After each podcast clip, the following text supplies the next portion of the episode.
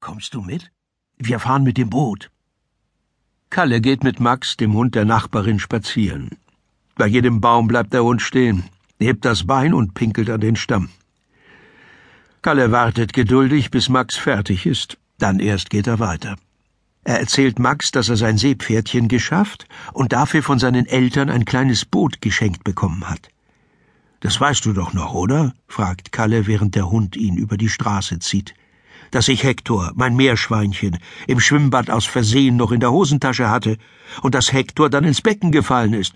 Und da bin ich dann einfach hinterhergesprungen und habe ihn gerettet. Und dafür habe ich mein Seepferdchen gekriegt, mit Abzeichen und. Kalle will weitererzählen, als Max plötzlich davonstürmt. Er rennt zu einer Bank, auf der zwei Leute sitzen. Kalle weiß sofort, was er zu tun hat. Achtung! ruft er den Leuten zu. Schnell die Tasche hochheben, sonst frisst er sie auf. Zu spät.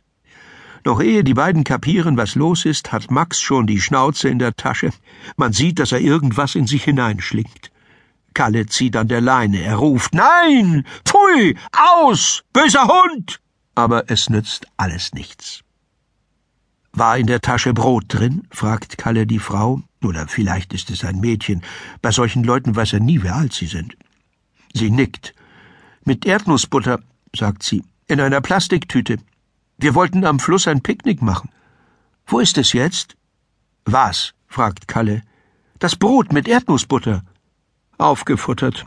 Mit Tüte. Na, das ist ja ein toller Hund, sagt der große Junge neben ihr. Er hat hochstehende lila Haare und große Ohrlöcher, in den Ohrlöchern stecken Ringe. Das sieht unheimlich aus, findet Kalle. Und vielleicht ist der Junge auch unheimlich. Lieber schnell weitergehen. Ich habe es eilig, sagt er deshalb. Tut mir leid mit dem Brot. Das Mädchen kichert. Jetzt sieht Galle, dass sie noch keine Frau ist.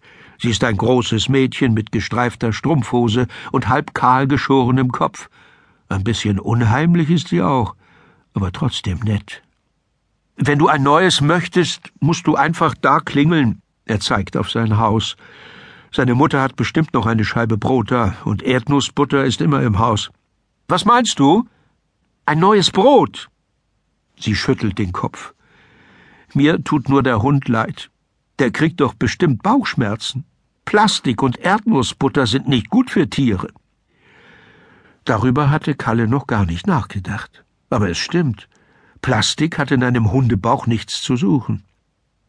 Max hat schon öfter ein Brot mit Tüte und allem drum und dran aufgefressen. Und grad vorhin einen Riegel Schokolade mit dem Silberpapier noch drumherum. Kalle ist es jedes Mal peinlich, wenn Max die Schnauze in eine Tasche steckt. So oft, wie er sich bei wildfremden Leuten entschuldigt hat und dann schnell weggelaufen ist, das kann er schon nicht mehr zählen. Du willst also kein Brot? fragt er das Mädchen. Sie schüttelt den Kopf. Dann geh ich mal weiter, sagt Kalle. Ich bin nämlich auf dem Weg zu meinem Boot. Wir machen einen Ausflug. Wie nett, sagt sie. Dann wünsche ich Mast und Schotbruch. Ja, sagt Kalle. Mast und Schotbruch, was soll das denn sein? Kalle geht weiter. Eine Plastiktüte in Max Bauch. Vielleicht sogar zwanzig Tüten. Und bestimmt zehn Stückchen Silberpapier. Max, sagt Kalle, ich glaub, innen drin bist du ein ziemlich komischer Hund.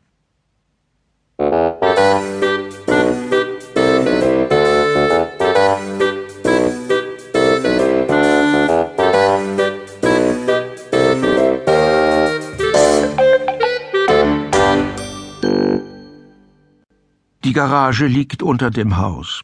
Kalle lässt Max dort so lange warten. Er wickelt die Leine um ein Bein der Werkbank und knotet sie gut fest. Dann nimmt er Max Kopf in die Hände und sieht ihm in die Augen. Ich gehe jetzt nach oben und hole mein Meerschweinchen. In der Zeit machst du keine Dummheiten und du frisst auch nichts. Hast du verstanden? Fröhlich wedelt Max mit dem Schwanz und leckt Kalle über die Nase. Ja, ja, sei schön brav. Bis gleich. Hinten in der Garage ist eine Tür, die ins Haus führt. Kalle geht die Treppe hoch und in sein Zimmer, wo der Käfig mit dem Meerschweinchen steht. Hector, kommst du mit ins Boot? fragt er. Das Meerschweinchen rennt dreimal im Kreis herum und quiekt fröhlich. Es hat so lange Haare, dass Kalle kaum erkennen kann, wo vorn und wo hinten ist. Das sieht er erst, als er Hector hochnimmt.